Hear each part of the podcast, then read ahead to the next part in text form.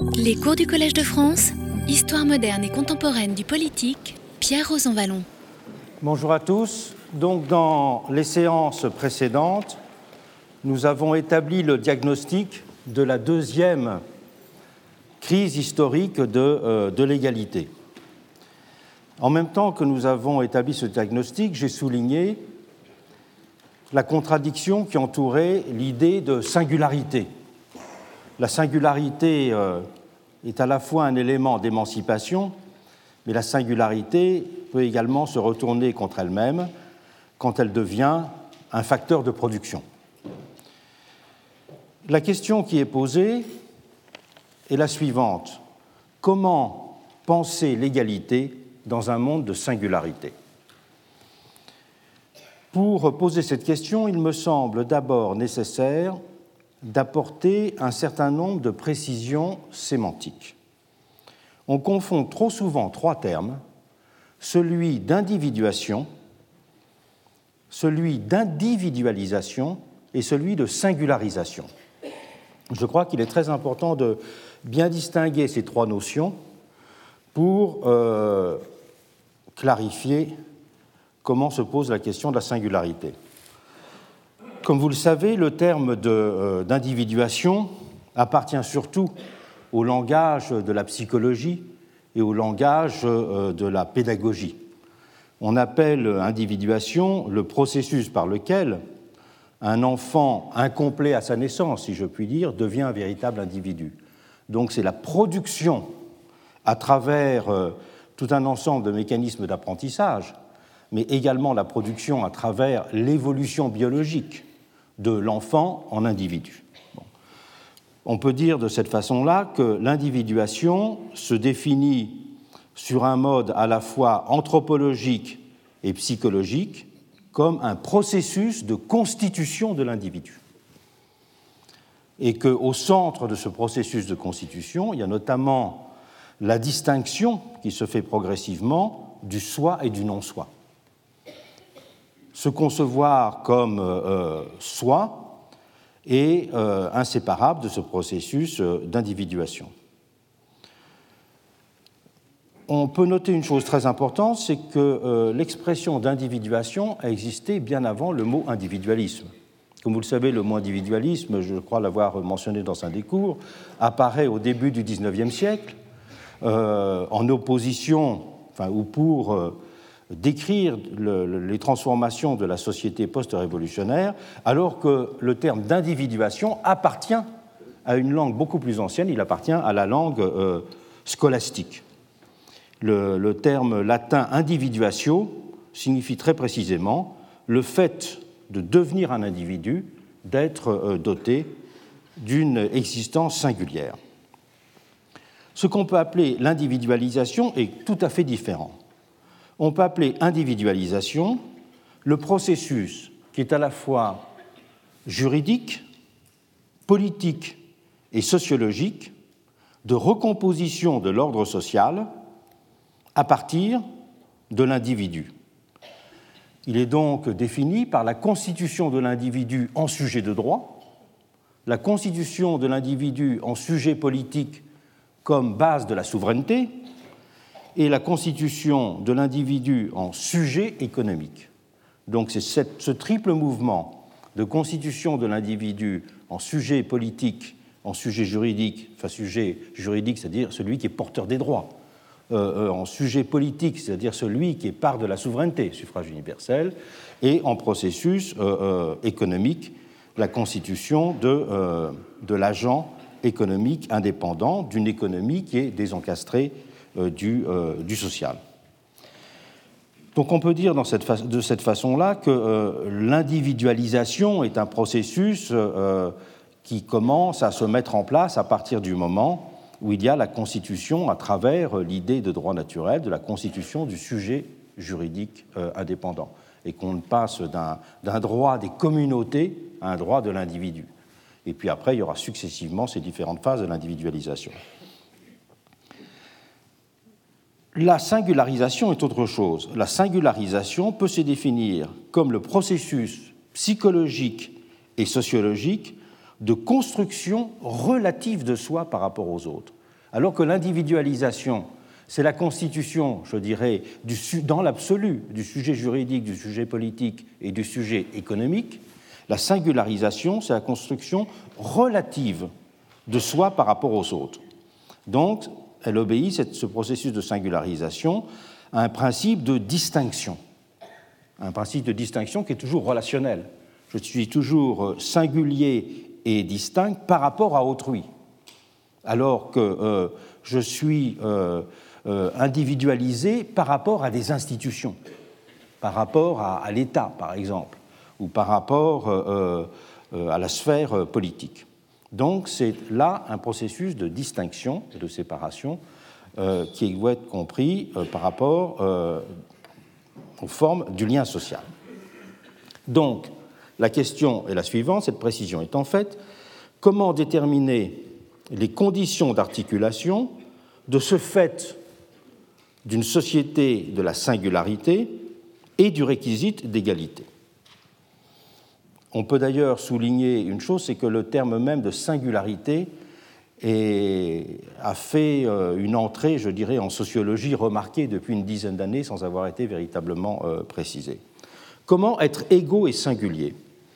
Il y a trois modèles historiques de référence euh, qui ont été utilisés pour penser ce rapport entre la singularité et l'égalité c'est le rapport euh, d'amitié, le rapport d'humanité et le rapport de communauté des solitaires. J'insiste là sur le mot euh, solitaire. L'amitié d'abord. L'amitié, là je fais référence à ce qui est le premier traité sur l'amitié, si je puis dire, c'est les livres 8 à 9 de l'éthique à Nicomaque euh, d'Aristote. Et pourquoi faut-il se référer à ce texte-là? Parce que ce texte s'insère justement dans une réflexion sur la justice et part, du et part du fait que lorsque des gens sont amis, ils n'ont pas besoin de justice. Ils n'ont pas besoin de justice parce que ce qu'ils mettent en commun est en quelque sorte un correcteur de la distribution ou un économiseur des questions de la distribution. L'amitié c'est un sentiment qui est lié à deux choses. Il est lié d'abord à l'épreuve d'une similarité forte, une similarité qui peut être élective. Mais le fait de reconnaître ou de constituer, de construire un lien d'amitié repose sur le sentiment d'une similarité. Similarité qui n'est pas imposée, mais une similarité qui est choisie, qui est élective. Et d'autre part, l'amitié repose essentiellement sur une idée de l'égalité, mais une égalité qui n'est pas arithmétique. Cette égalité n'est pas arithmétique et se traduit par le fait que lorsqu'il y a un rapport euh, d'amis, il peut être lié à une certaine inégalité économique. Mais dit Aristote, à ce moment-là, il faut que dans le rapport d'amitié, il y ait une modalité ou une force du sentiment de, euh, commun qui compense en quelque sorte cette inégalité économique. Et il dit, il faut que le meilleur soit aimé plus qu'il n'aime. Il faut d'une certaine façon qu'il y ait une compensation affective, je dirais, du déséquilibre économique qui peut exister. Donc l'amitié repose sur une économie très particulière de la similarité et de la différence. Elle les assemble sur le mode d'une élection mais sur un mode très, euh, très particulier. Et que de cette façon-là, elle est essentiellement liée également à la confiance, au fait de pouvoir, euh, l'amitié y a la confiance, c'est-à-dire qu'on est sûr de pouvoir compter sur le comportement à venir de celui qui est ami. La définition la plus simple de la confiance, qui se définit comme une hypothèse sur un comportement futur, évidemment, trouve dans le rapport d'amitié sa manifestation la plus forte. Donc c'est un rapport de confiance, un rapport de similarité élective et un rapport dans lequel une économie très particulière, justement, de la singularité et de, euh, de l'égalité. Je souligne à ce propos un texte, je vous renvoie un texte récent qui me paraît extrêmement original, qui est un texte de Martha Nussbaum où elle commence les notes de Figaro de Mozart. pour montrer, et elle l'oppose à l'univers de Rousseau, pour montrer comment dans l'univers de Rousseau, l'égalité est toujours pensée sur le mode de l'homogénéité. Et Martin Nussbaum montre qu'à la fin des, des, Noces de Figaro, au contraire, on a un sentiment de l'égalité qui est absolument lié à une forme d'échange qui est en quelque sorte à la fois fort et léger, qui est lié à la plaisanterie, qui est lié à la différence. Et donc il y a euh, là euh, cette euh, modalité exemplaire de la compensation des différences de situation par les formes de l'affect. Cette question de l'amitié comme forme politique, elle a été, elle a fait récemment l'objet d'un des derniers livres de, de Jacques Derrida, vous le savez, c'est Politique de l'amitié. Dans ce livre, Les politiques de l'amitié, il essayait de trouver la voie de ce qu'il appelait, je le cite, une démocratie à venir non encore donnée, non pensée, voire réprimée ou refoulée, dans lequel une courbure dissymétrique, enfin c'est son langage, une courbure dissymétrique et une hétérogénéité infinie seraient possibles et même exigées. Cette euh, vision d'une altérité radical qui ne soit pas lié à une différence hiérarchique ou économique, évidemment quelque chose de tout à fait fondamental, que l'on retrouve aussi à la racine des réflexions d'un Pierre Leroux sur la fraternité. Mais la différence de la fraternité, c'est que l'économie de la, de la, fraternité est une économie qui n'est pas euh, élective de la même façon que celle de, de l'amitié. Le deuxième rapport qui noue la singularité et l'égalité est un rapport le rapport d'humanité. Le fait de se reconnaître membre d'une même humanité. On peut dire que dans ce cas, ce qui caractérise le lien d'humanité, c'est que la différence y est maximale, puisque l'humanité est extraordinairement différente et toutes les singularités euh, y sont manifestées, mais qu'en même temps, l'égalité, le sentiment d'égalité y est très faible.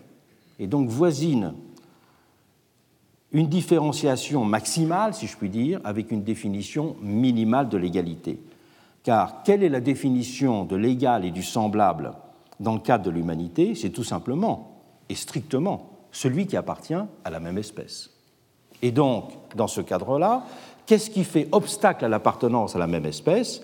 Eh bien, c'est trois expériences limites de l'humanité.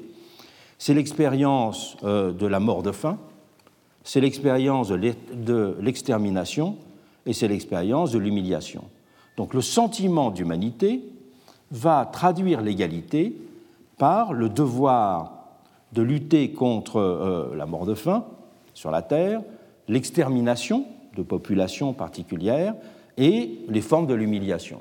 Et les institutions, que ce soit les institutions publiques ou les institutions privées comme les ONG qui sont les acteurs, si je puis dire, de ce sentiment actif d'humanité ben, gèrent ce rapport euh, de la, singularité et de l'égalité sur ce mode-là, en n'oubliant jamais la différence considérable qu'il y a entre ce qu'on peut appeler une solidarité de citoyenneté et une citoyenneté d'humanité. Une citoyenneté euh, d'humanité ben, se définit en termes quantitatifs très simplement par le montant des sommes qui sont allouées par les nations pour la faire vivre. Et les sommes allouées par les nations pour faire vivre la solidarité d'humanité, c'est à peu près 1% du produit national brut mondial. Alors que les sommes allouées pour faire vivre la solidarité dans les États-nations industriels démocratiques modernes, c'est plus ou moins 50% du PNB. Donc euh, cette différence quantitative n'est évidemment pas le seul critère qui permet de dissocier euh, les deux, mais c'est un critère euh, qui est, qui est fondamental. La troisième forme de liaison entre l'égalité et la singularité, c'est la solitude. C'est un thème qui traverse toute l'œuvre de Rousseau. L'essai sur l'inégalité de Rousseau euh, se caractérise, euh, est une grande méditation sur la différence et comment la différence se transforme toujours en inégalité. Mais en même temps, et ça c'est un des grands thèmes de, de l'Émile, euh, en même temps, il y a une façon de supprimer la différence qui mène, si je puis dire, à une catastrophe aussi grande que l'inégalité. C'est l'indistinction. Et l'indistinction, c'est le fait que euh, dans l'état de nature, les hommes et les femmes peuvent être si peu différents qu'ils euh, s'appartiennent tous les uns les autres, qu'ils, euh, d'une certaine façon, ne sont plus identifiables par une histoire particulière, qu'ils sont des individus parfaitement substituables. Il y a une forme, dans ce cas, on peut dire, d'indistinction dans les besoins. Hommes et femmes peuvent se rencontrer, se quitter. La parole qui fait les différences est un interprète inutile.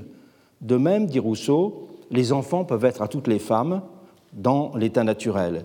Toutes les femmes, dit-il, conviennent à tous les hommes parce que les uns et les autres n'ont encore que la forme primitive et commune.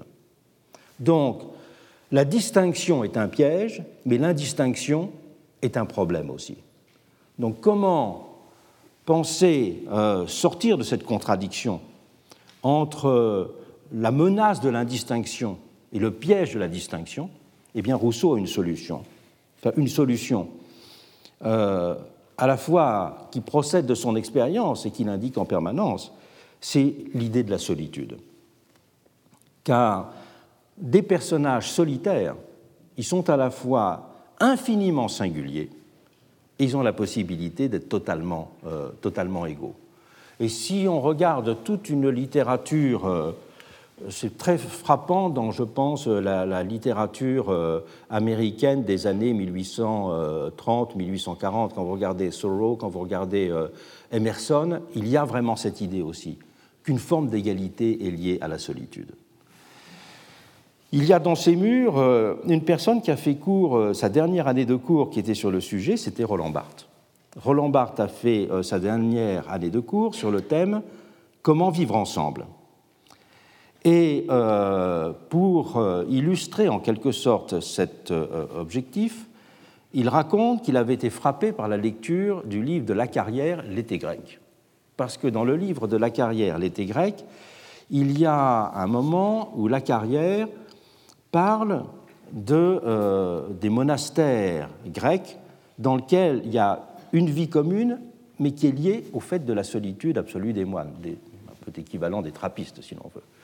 Et il, euh, il, donnait un nom à cette forme du rapport entre la communauté radicale, si je puis dire, et la solitude radicale.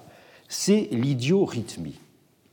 De idios, ce qui est propre, et le rythme qui est propre. C'est-à-dire qu'une communauté qui est à la fois la communauté radicale, mais au rythme euh, euh, radicalement différencié aussi. Et Roland Barthes disait à partir, commentait cette idée d'idiorhythmie en disant que le monde moderne appelait, je le cite, la mise en commun des distances ce qu'il appelait, d'un mot qu'il n'a pas explicité, mais l'utopie d'un socialisme des distances. Et donc cette idée, euh, il dit mon fantasme, l'idiorhythmie, est quelque chose qui correspond à, une dimension, me semble-t-il, euh, très profonde. C'est que l'idée de la solitude, à côté du rapport d'amitié et du rapport d'humanité, est une forme, non pas de solution, mais je dirais est un des grands modèles que l'on peut dessiner de résolution de cette, euh, contradiction.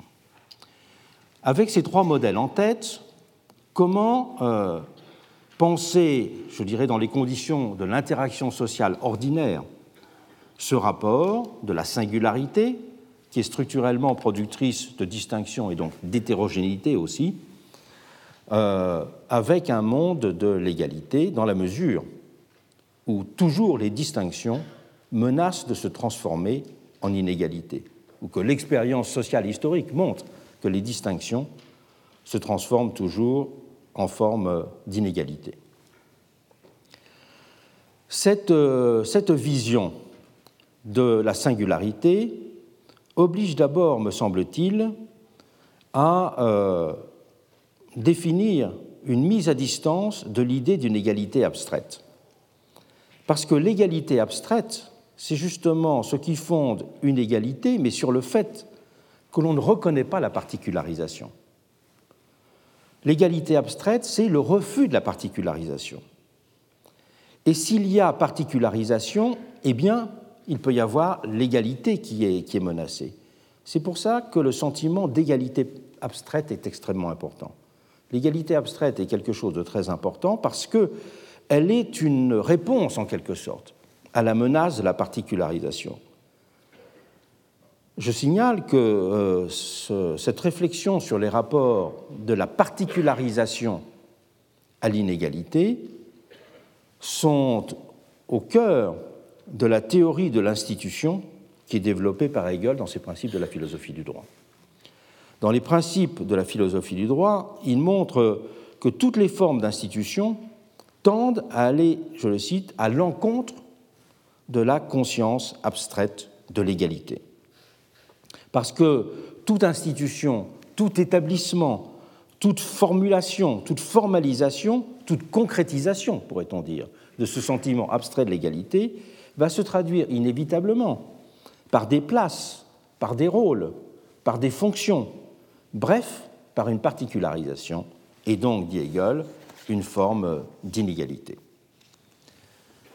Donc, il faut penser cette question de euh, la singularisation à à l'écart, pardon, d'une vision et d'une théorie de l'égalité abstraite. Il faut également, deuxièmement, la penser à l'écart d'une définition de l'égalité comme qualité sociale, comme qualité de la totalité. Nous avons vu que combien ont été nombreuses dans l'histoire les tentatives de donner une définition que l'on peut dire substantialiste de l'égalité. Définition substantialiste de l'égalité qui, dans bien des cas, s'est liée à une définition de l'identité, et donc de l'égalité comme euh, identité. Et j'ai montré comment cette définition d'égalité comme identité avait été au centre de tout un ensemble de pathologies, justement, du sentiment euh, égalitaire. Car le propre de l'être singulier, c'est justement qu'il ne peut pas être défini comme la partie d'une totalité il est toujours défini à partir d'une relation aux autres, à partir d'une forme de confrontation. En ce sens, la singularité ne peut faire exister l'égalité que comme une égalité des libertés. Et je reprends là une formule célèbre de la Révolution, euh, de la Révolution française. Il y a donc ces deux contraintes de mise à distance d'une idée abstraite et de mise à distance d'une idée substantialiste de l'égalité. Mais il faut également prendre en compte, me semble-t-il, les nouvelles conditions économiques et anthropologiques dans le monde contemporain de la singularité. Conditions économiques d'abord. Conditions économiques d'abord, c'est-à-dire que nous nous posons la question de la singularité dans un monde dans lequel les inégalités ont changé de nature. Les économistes définissent ce changement en opposant l'idée d'inégalité catégorielle à celle d'inégalité intracatégorielle. La question de l'inégalité, ce n'est pas simplement celle de la distinction, pour faire vite, des catégories et des professions, mais c'est également le mouvement de dispersion croissante des situations à l'intérieur de chaque profession. Et lorsque la semaine prochaine nous recevrons euh, François Bourguignon, François Bourguignon développera toute une théorie de la mondialisation de l'inégalité à partir euh, de, cette idée et de ce modèle fondamental. Et le développement de ce que j'avais appelé dans un livre avec Jean-Paul Fitoussi les nouvelles inégalités pose des questions d'acceptation sociale très particulières, parce qu'on peut dire que ces nouvelles formes d'inégalité sont à la fois mieux et moins bien socialement acceptées. Elles peuvent être mieux acceptées parce qu'elles montrent qu'à l'intérieur même d'une même condition, il y a différenciation possible des conditions, des situations matérielles, donc on n'est pas enfermé seulement euh, dans, sa, dans, sa, dans la situation liée à sa condition, si je puis dire, mais en même temps, elle peut être moins bien acceptée parce qu'elle euh, peuvent contribuer à perturber en profondeur la représentation que l'on peut avoir de soi.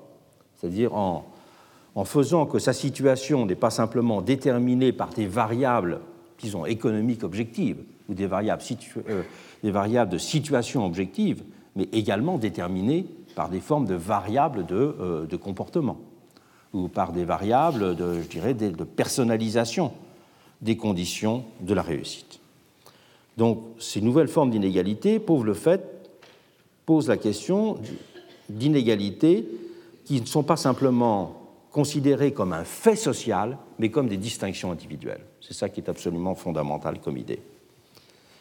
Et que cela entraîne un nouveau rapport à l'inégalité, où elles sont à la fois critiquées et intériorisées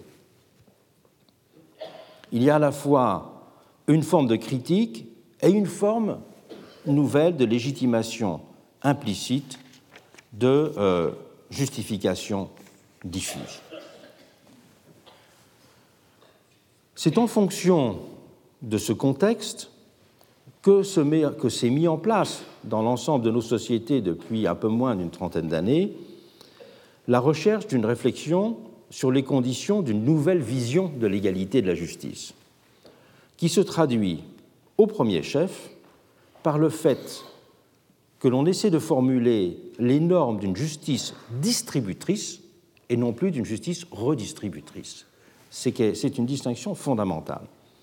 L'État-providence, il est essentiellement une machine à produire, pour employer l'expression de Fouillet que j'avais citée, de la justice réparatrice de la justice compensatrice. Et la clé pour cela, c'est l'idée et les procédures de la redistribution. Et la redistribution pose une question, c'est qu'elle essaie de remédier aux écarts qui s'interprètent en termes de niveau de vie et de pouvoir d'achat. Et donc, elle pose la question des situations absolues, alors que la justice distributive va poser la question de la justice des positions relatives et non pas de la euh, justification je des états absolus de bien-être. Il y a trois façons principales, ou trois façons jugées de façon extrêmement générale acceptable de penser le lien entre égalité et différence dans ce, contexte trois modes de rapport à soi et aux autres qui sont, disons-le aussi, trois formes de croyance. Premièrement, il y a ces trois formes, c'est le mérite, le hasard et la responsabilité. Le hasard est considéré comme foncièrement égalisateur. C'est l'idée du tirage au sort. Et le hasard permet a en quelque sorte une fonction psychologique aussi. C'est que le hasard permet d'attribuer à la malchance une position défavorable. Donc, la croyance dans le hasard et la croyance, la croyance sociale dans le rôle du hasard peut être un élément de constitution d'estime de soi, puisqu'il permet de légitimer ou d'expliquer des formes de position inférieures ou difficiles dans lesquelles on se trouve. C'est la même chose pour le mérite. Le mérite, il est d'un certain point de vue insaisissable. Le premier à avoir théorisé l'incertitude du mérite, c'est Hume, dans son enquête sur les principes de la morale. Mais en même temps, Hume expliquait très bien que ce qui rendait difficile de définir le mérite, c'est que le mérite était à la fois difficile à appréhender parce qu'il mêlait essentiellement ce qui est de l'ordre du talent et de la vertu, pour faire vite. Et si le succès de l'idée de mérite, c'est aussi pour ça, parce qu'elle mêle le, le, talent et la vertu. Mais surtout, disait-il, parce qu'il implique le sentiment de vanité personnelle de chaque individu. Il implique l'orgueil de soi qu'il y a en chaque individu. Et donc, c'est le, mélange de ces éléments, je dirais, d'incertitude de la définition sur ce qui constitue le mérite et de la fonction psychologique du mérite qui crée sa difficulté. il n'y a pas de théorie de la justice qui ne, qui ne commence par un commentaire sur les limites et les problèmes euh, de la notion de mérite. C'est dans sa théorie de la justice récemment publiée que Sen commence en disant la principale euh, caractéristique du mérite, c'est son obscurité. Et il y a euh, bien sûr des définitions autres qui ont été, euh, qui ont été données. Je pense notamment à la définition classique de Jung dans son livre Méritocratie, dans lequel il dit le mérite, c'est le quotient intellectuel plus l'effort. Donc c'est à la fois ce qui est de l'ordre de l'héritage et ce qui est de l'ordre de la volonté. Et c'est évidemment ce qui fait son, son, ambiguïté et sa difficulté de définition conceptuelle, c'est qu'on veut lui faire euh, euh, prendre en compte ces deux, ces deux dimensions. Mais il y a une chose essentielle à reconnaître dans l'idée de mérite, c'est que si le mérite est difficile à décrire positivement, il est facile à décrire négativement. Car le mérite, c'est ce qui s'oppose à la fois au hasard et à la grâce. Si vous reprenez les débats théologiques du XVIe siècle et du début du XVIIe siècle, c'était le grand débat entre théologiens catholiques et théologiens protestants. C'était le rapport justement du mérite à la grâce. Euh, qu'est-ce qui est de l'ordre du mérite, qu'est-ce qui est de l'ordre de la grâce? Donc, on peut dire qu'on euh, peut appeler mérite tout ce qui est un facteur de production des situations qui ne repose ni sur le hasard ni sur la grâce. Donc c'est un facteur de production des situations que l'on appréhendera de cette façon-là, essentiellement euh, de façon négative. Beaucoup de théoriciens, euh, notamment euh, de spécialistes de la méritocratie scolaire, je pense au travail de Marie Durubella, ont insisté sur cette dimension psychologique du mérite. Le mérite comme un élément de constitution de soi, en même temps qu'une croyance fonctionnellement nécessaire. Et donc, euh, dans une société qui ne croit plus euh, au hasard, ou pas simplement au hasard, ou qui ne croit plus au destin, eh bien, euh, le mérite a cette fonction de constituer une croyance mettant en place un confort psychologique pour l'individu et une forme de justification ou tentative de justification des institutions et de l'écart des institutions dans, euh, dans la société. Donc le hasard, le mérite, mais également, troisième facteur, la responsabilité. Et on voit bien le retour à l'idée de responsabilité qu'il y a euh, dans la société contemporaine. Ce retour de l'idée de responsabilité a plusieurs causes. La première cause peut être d'ordre technique c'est le déclin, au moins partiel, j'en ai parlé la dernière fois, d'une vision objectivée des risques et des situations. Donc il y a une désocialisation de la responsabilité. C'est tout simplement pourquoi il y a un retour de la responsabilité, à l'inverse de tout ce qu'avait été le mouvement juridique de la fin du XIXe siècle. D'ailleurs, une chose qui est très frappante, il y a une énorme littérature théorique actuellement en philosophie morale sur la responsabilité pas tellement en France, mais elle est énorme aux États-Unis. Si vous regardez une grande revue comme FX, par exemple, dans les recensions d'ouvrages, vous avez presque dans chaque euh, livraison euh, des nouveaux ouvrages qui paraissent sur la question de la responsabilité. Et il y en a aussi beaucoup euh, dans, les, dans les livres qui, qui, paraissent.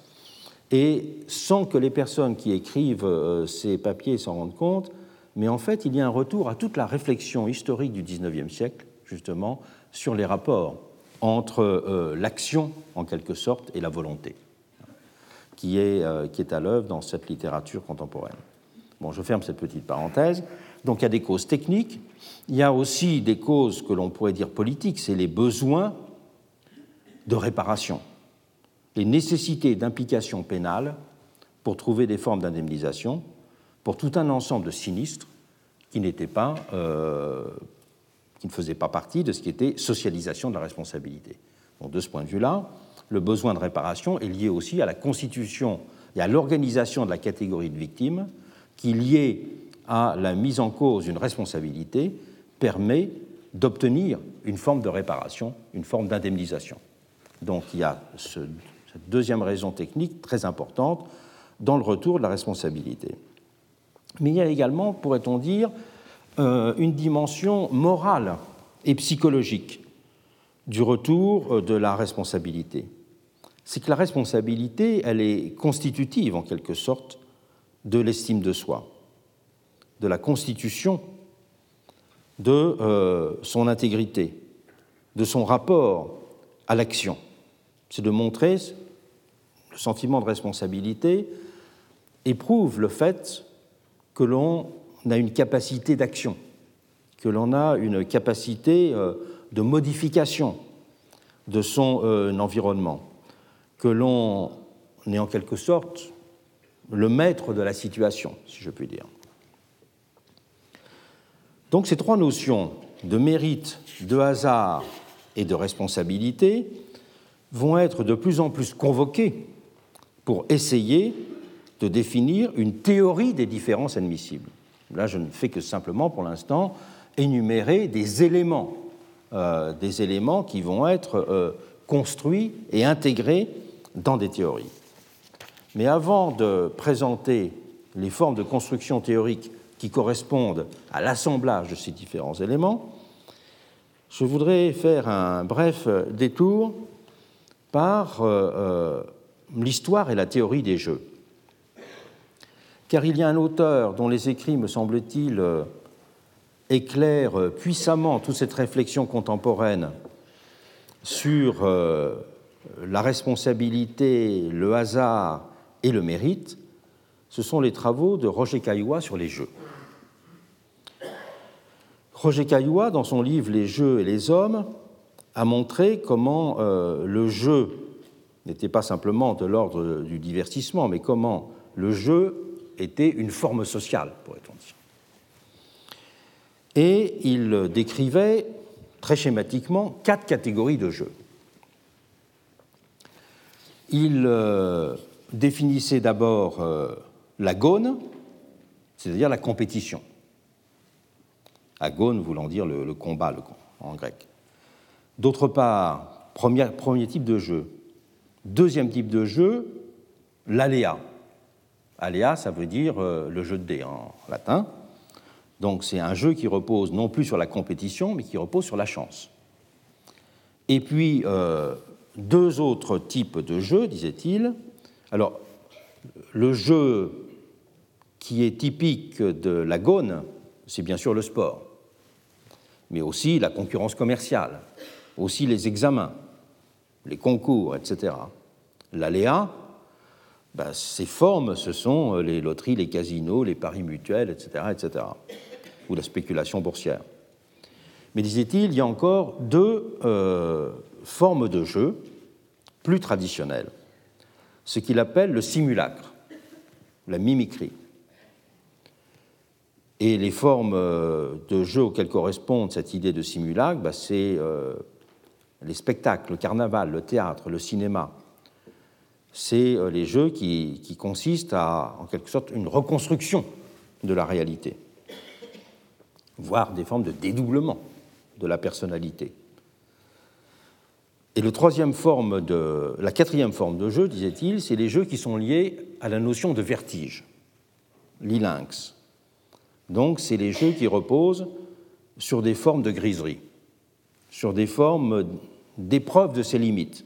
Alors il donne comme, euh, comme expérience, chacun est, libre de trouver si elles sont bien trouvées ou pas, l'alpinisme, le ski. Allez, quand il disait ça, peut-être le ski n'était pas très populaire. Euh, la griserie de la vitesse, et bien sûr, euh, sous ses formes corrompues, disons, c'est les expériences de la drogue. Hein. Et cette classification est importante parce qu'elle met pour Roger Caillois en avant les deux grands jeux modernes, c'est les jeux qui relèvent de l'agone et les jeux qui relèvent de, euh, de l'aléa.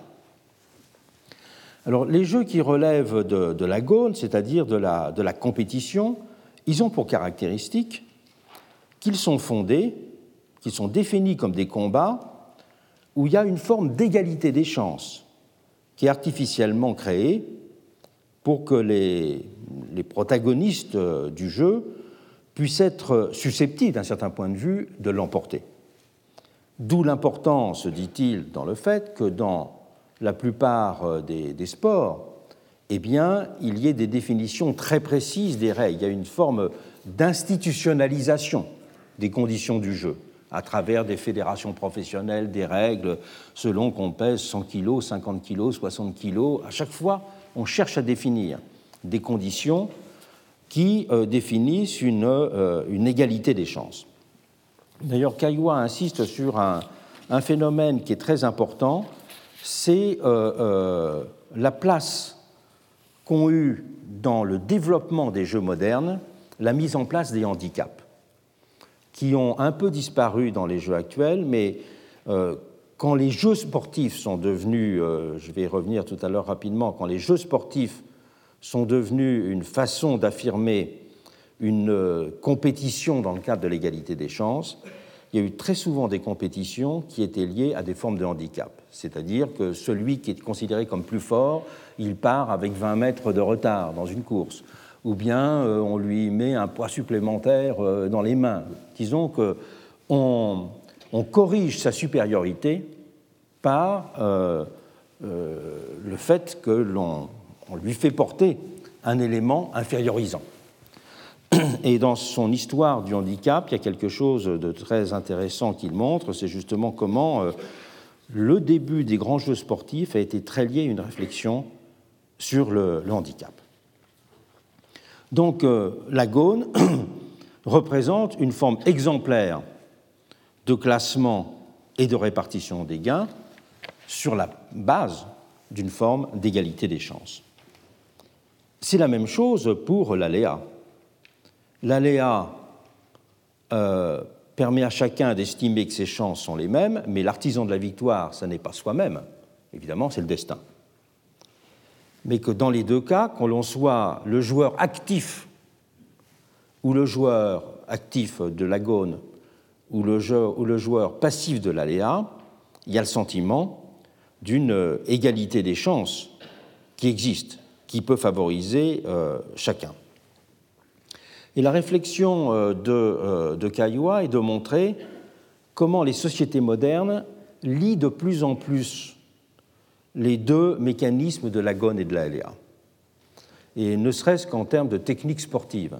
Il montre bien, par exemple, comment se lie le développement des jeux, le développement des jeux, c'est-à-dire des paris, au développement sportif.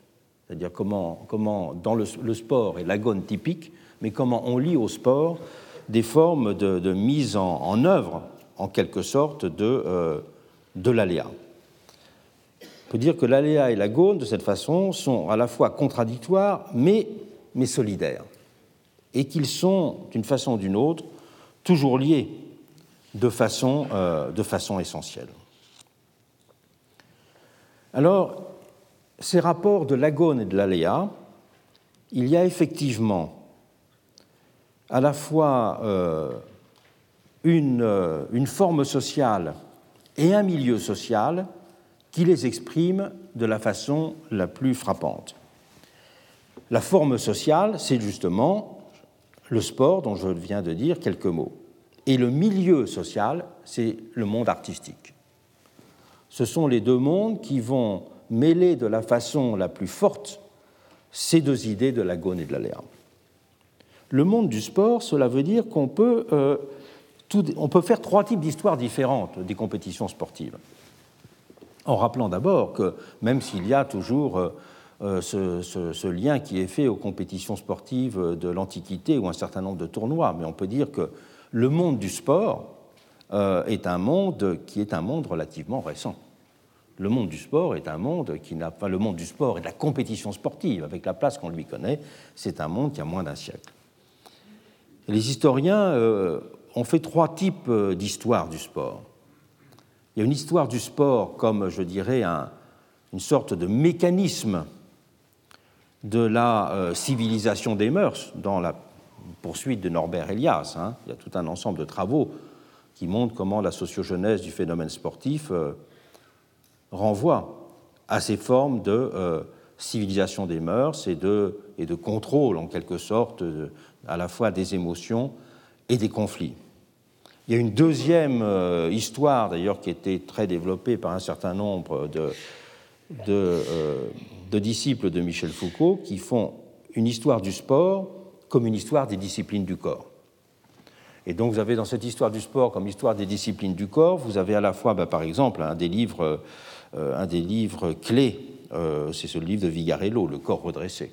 Hein, son, histoire d'un pouvoir pédagogique est une histoire justement euh, du sport et du rapport au corps comme une histoire de la discipline. Vous avez aussi le premier livre d'Alain Ehrenberg, hein, Le corps militaire, politique et, pédagogie, euh, qui est euh, tout à fait dans ce sens-là. Mais bien sûr, il y a une troisième lecture que l'on peut faire du sport, c'est de le penser dans son rapport à l'avènement de la société démocratique. C'est le sport à la fois comme illustration, métaphore, si je puis dire, de cette idée d'un affrontement réglé, favorisant une recherche euh, d'excellence et d'objectivation dans, euh, l'affrontement. Objectivation euh, qui présuppose que l'affrontement ou la compétition sportive se lie à un univers extrêmement organisé des règles par des règles et des institutions. La compétition sportive n'existe pas sans des règles et des institutions très fortes. Et on fera tout à l'heure le rapport justement entre l'idée de marché et l'idée de ce règles et d'institutions. Mais également par le fait que dans cette vision-là, on peut dire que le sport euh, euh, se lie à l'idée de ce que Coubertin appelait une concurrence salutaire. Une sorte d'apprentissage d'un nouveau rapport à la vie, celui du struggle for life, l'apprentissage d'une vie dans laquelle le phénomène de la compétition et de la concurrence prend une importance grandissante. Effectivement, on peut dire que le développement du sport, dans toutes ses dimensions, a été très nettement indexé sur cette vision, une conception du rapport social organisé par euh, ces modalités euh, compétitives et concurrentielles.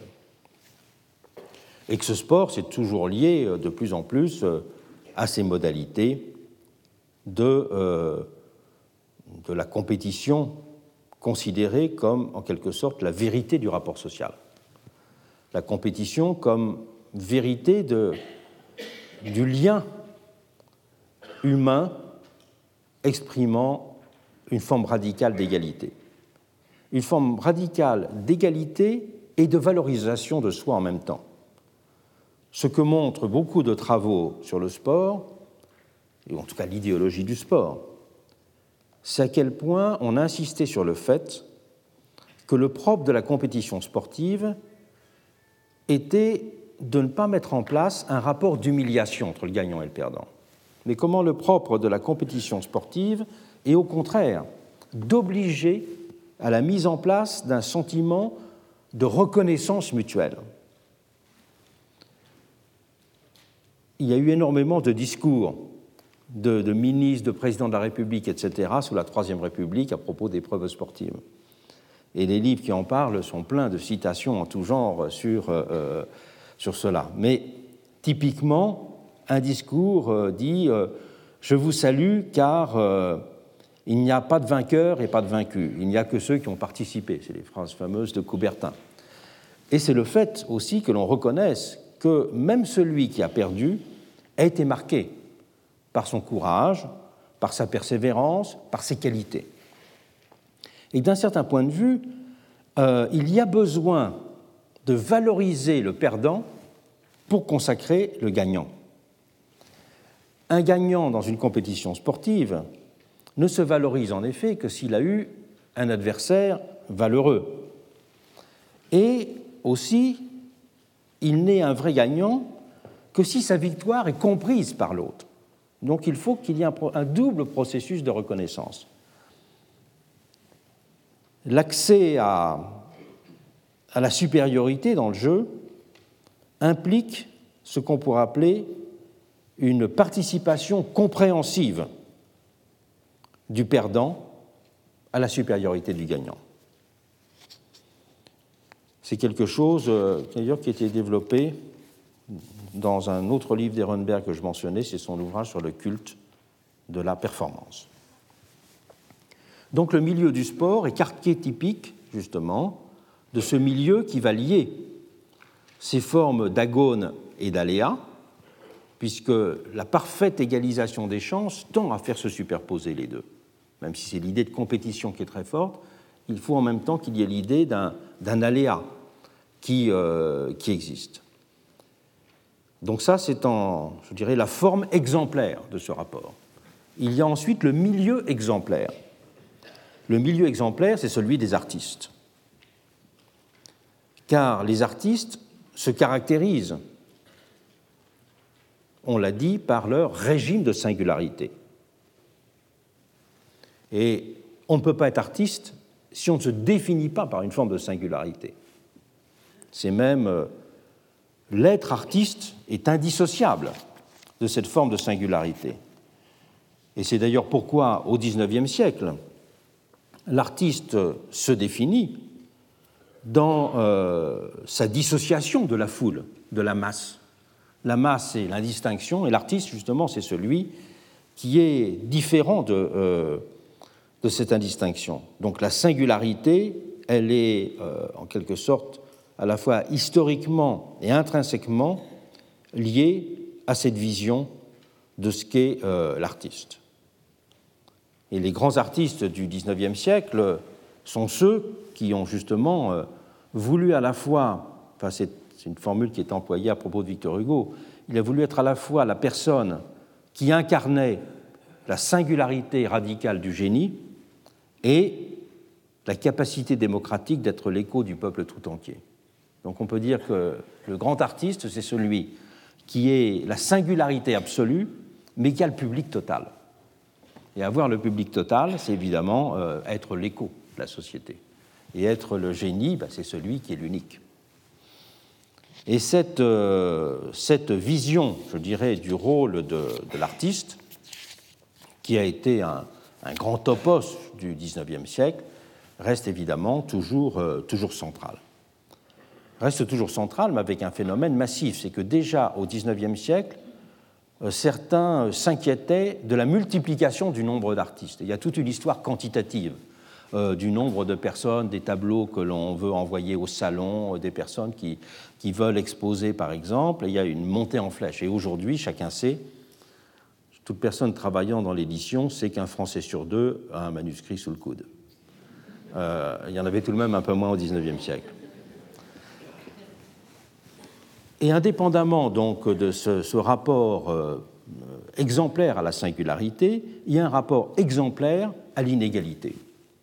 C'est que le monde artiste est le monde des inégalités spectaculaires. Je renvoie sur ce point au livre remarquable Il viendra nous parler, et nous parler de cela en particulier, de Pierre-Michel Minguer, Le travail créateur. Mais en même temps que euh, quand on regarde les statistiques sur la répartition du revenu des professions artistiques, on a le milieu qui est le plus euh, dans lequel les inégalités sont les plus fortes. C'est-à-dire qu'à la fois les revenus parmi les plus élevés, je dirais, dans une société, et en même temps les revenus les plus bas. Et pourtant, il y a, c'est l'expression qu'emploie Minguer, une manufacture des inégalités légitimable.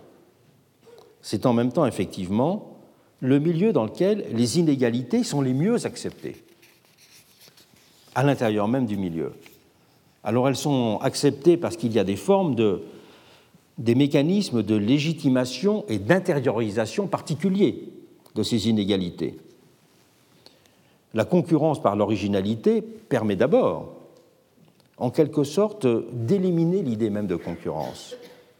Parce que euh, si vous êtes un auteur qui vend un livre à 100 exemplaires, vous pouvez mépriser puissamment des auteurs que je ne citerai pas qui en vendent des millions, en trouvant qu'il en vend peut-être des millions, mais qu'il est nul. Alors que vous, vous en vendez 100, mais vous êtes vraiment euh, très bon. Et à la limite, des artistes, c'est le cas notamment de peintres, des artistes peuvent exister en étant reconnus que par une seule personne. Et il y a des cas presque historique. Hein.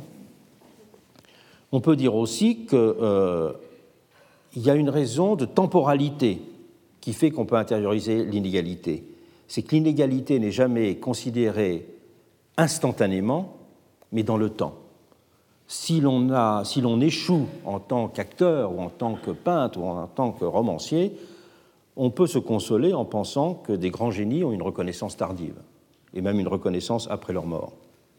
Euh, et ce sont des cas fréquents et connus. Et puis il y a aussi des, des systèmes psychologiques de, de défense et d'extériorisation de, euh, de l'échec. Dans son livre sur le, chômage, et entre parenthèses, on sait bien que les catégories les plus précarisées, c'est parmi les gens artistes, entre guillemets, qu'il y a les catégories les plus précarisées. Euh, dans son livre sur le, le, chômage, Dominique Schnapper avait bien montré comment euh, l'idéologie de la liberté créatrice offrait énormément de ressources de justification et d'auto-justification. Euh, pour supporter, disons, une vie qui pouvait être matériellement plus que médiocre, voire même euh, extrêmement euh, précaire et limitée. Donc il y a là, en quelque sorte, des ressources contre le désenchantement, ou des ressources contre le ressentiment, qui sont extrêmement euh, puissantes. Du fait aussi que être artiste, ça peut être avoir le sentiment d'appartenir à une aristocratie c'est un point qui était très souvent soulevé au XIXe siècle, c'est que euh, le reconnu et le peu reconnu, ils ont en commun d'être artistes et d'avoir en quelque sorte, ça n'est pas un statut juridique, mais c'est une forme culturelle qui permet de les constituer en, euh, participant d'un monde particulier, d'un monde qui a euh, sa forme aristocratique. Et enfin, ce monde artistique permet de légitimer ou d'intérioriser ces inégalités, car il, euh, met, il prouve ou il met en scène que le succès est foncièrement incertain et qu'il peut être lié à la chance. Et donc, euh, euh le succès peut dépendre du mérite, mais il peut dépendre aussi beaucoup de la chance.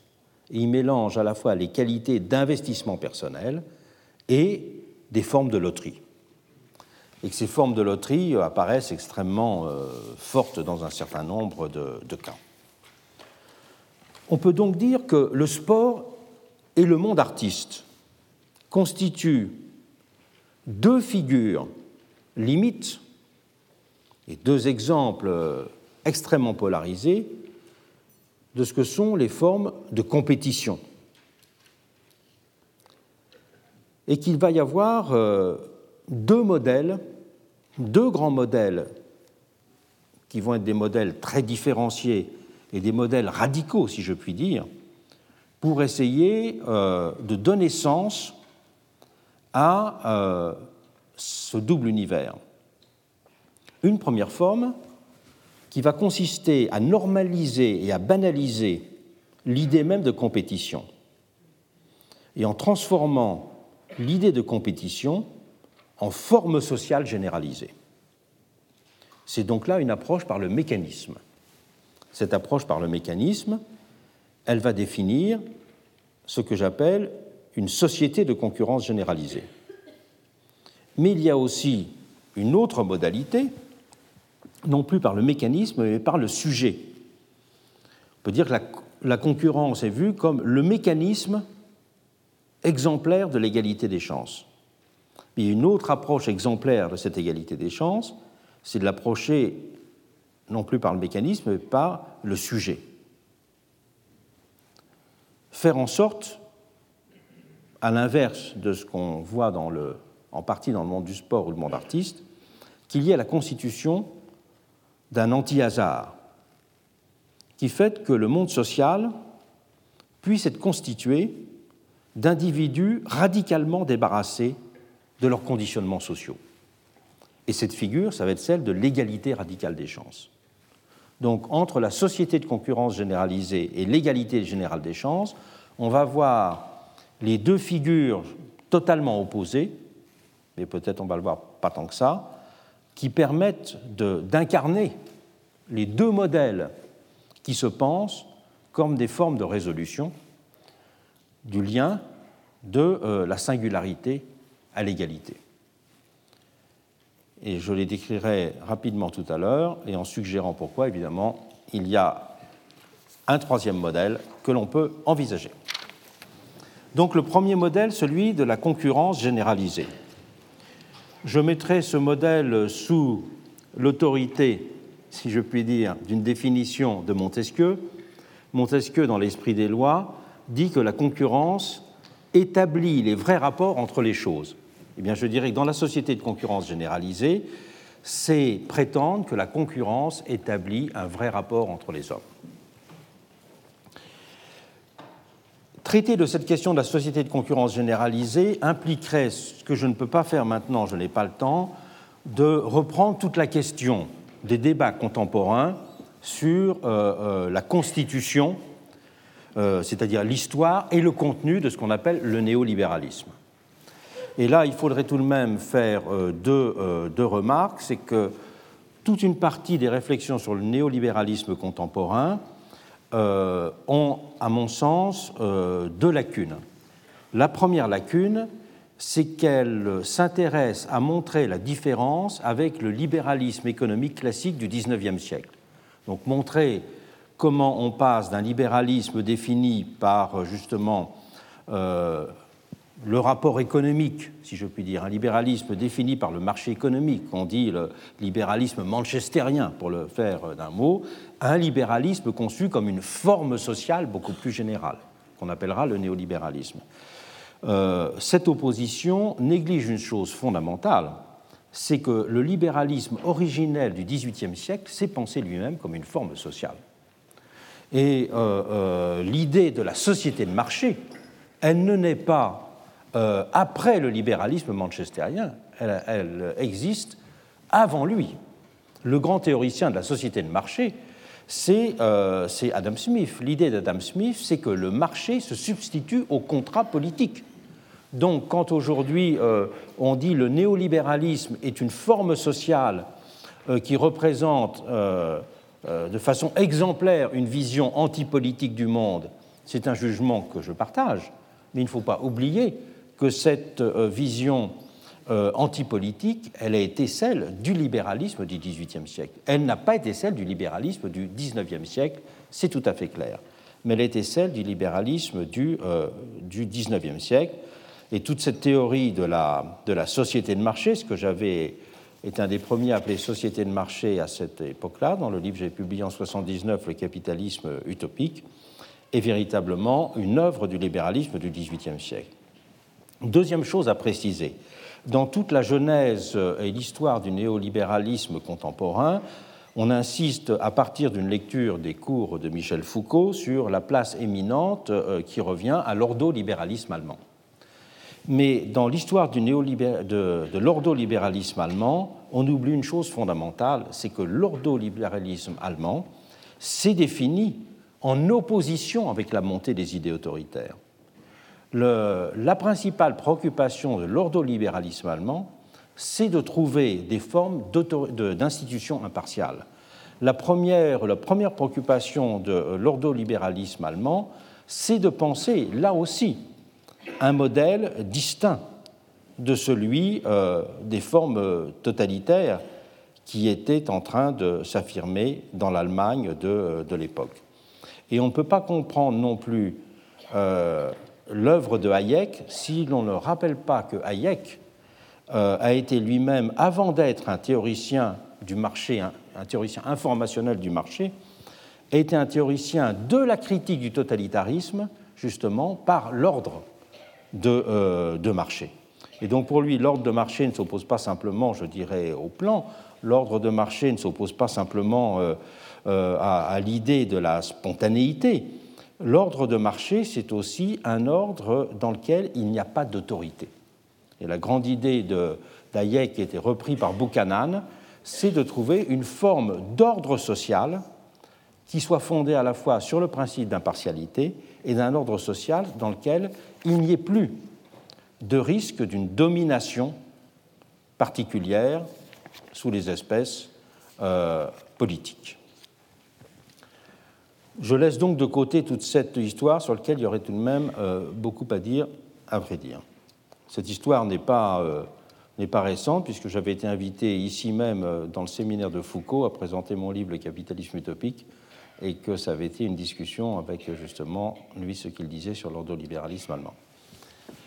Mais ce qu'on peut appeler la société de concurrence généralisée aujourd'hui, définie justement à partir de cette idée qu'elle correspond à une certaine vision de ce qui serait un rapport juste entre les hommes, repose sur trois éléments. Repose premièrement sur une, une anthropologie et une sociologie du risque et de l'autonomie. Elle repose en deuxième lieu sur la vision du consommateur comme figure et mesure de l'intérêt général.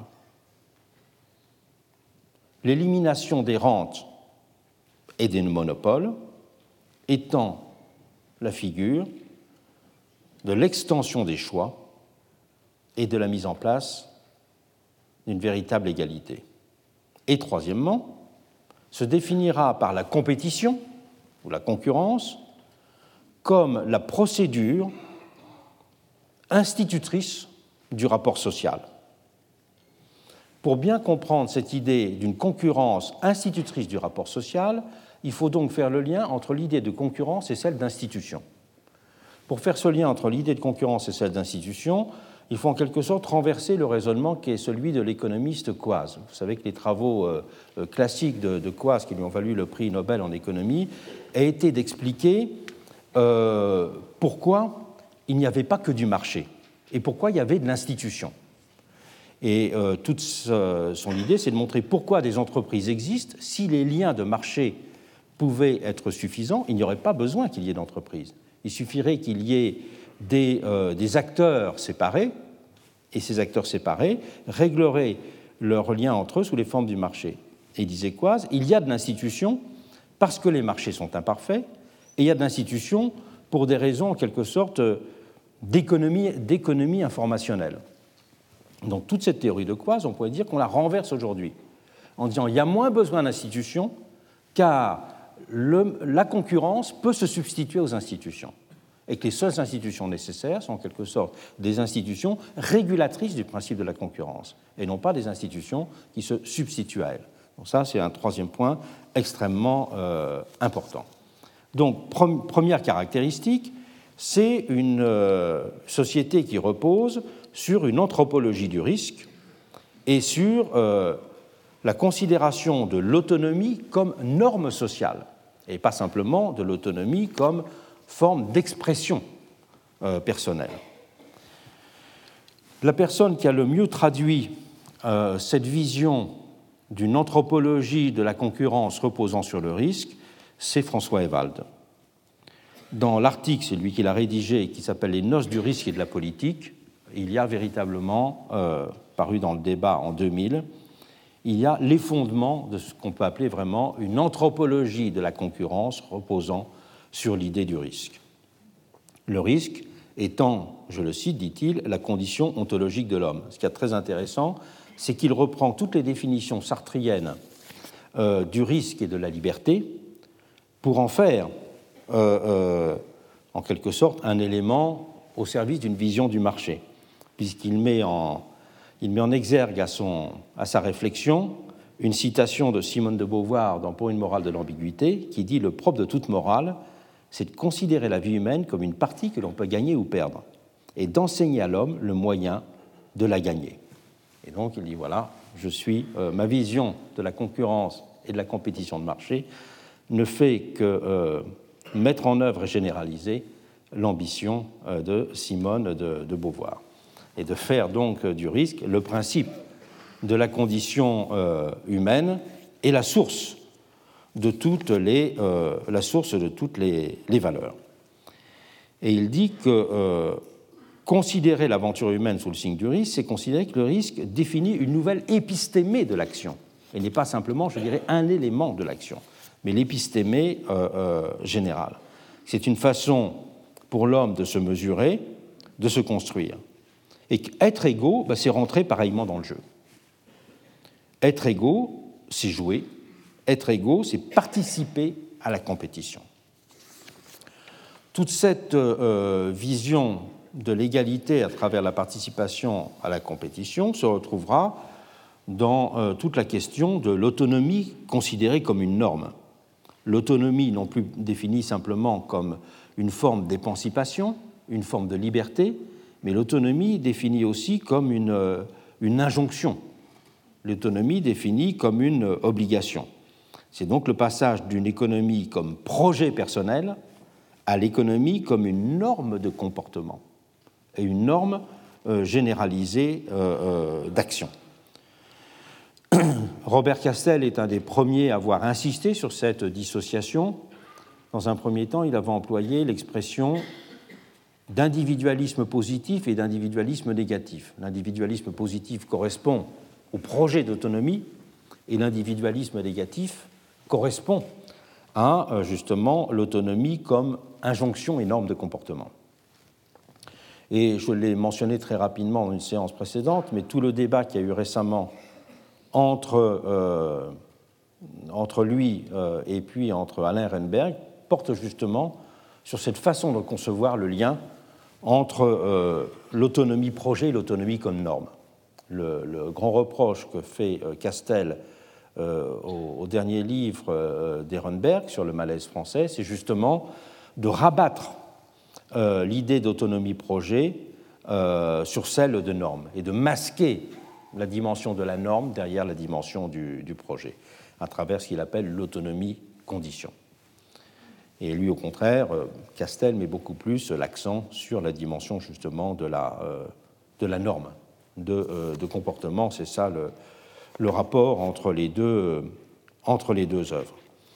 Alors, il faudrait développer à partir de cela, je dirais, toute une théorie de l'exploitation moderne. On peut dire que l'exploitation ancienne elle consiste en une forme de, réification de l'individu. L'exploitation telle que l'a décrit Marx, c'est que l'homme est réduit à sa force de travail et qu'il est donc diminué, qu'il est payé comme une force de travail et que, ultimement, il ne serait qu'une bête de travail, justement. Donc, s'il est rémunéré simplement à euh, la euh, reconstitution de sa force de travail, il est, au sens propre du terme, une bête de travail, ce qui est l'étape ultime de la réification et de la réduction à simplement une partie de lui-même. Alors que l'exploitation moderne, pourrait-on dire, se caractérise comme une forme non plus de réification, mais de surpersonnalisation. L'homme est pris totalement. Et c'est à la fois l'injonction contraignante à se surpasser et le fait de s'investir totalement qui caractérisera l'exploitation.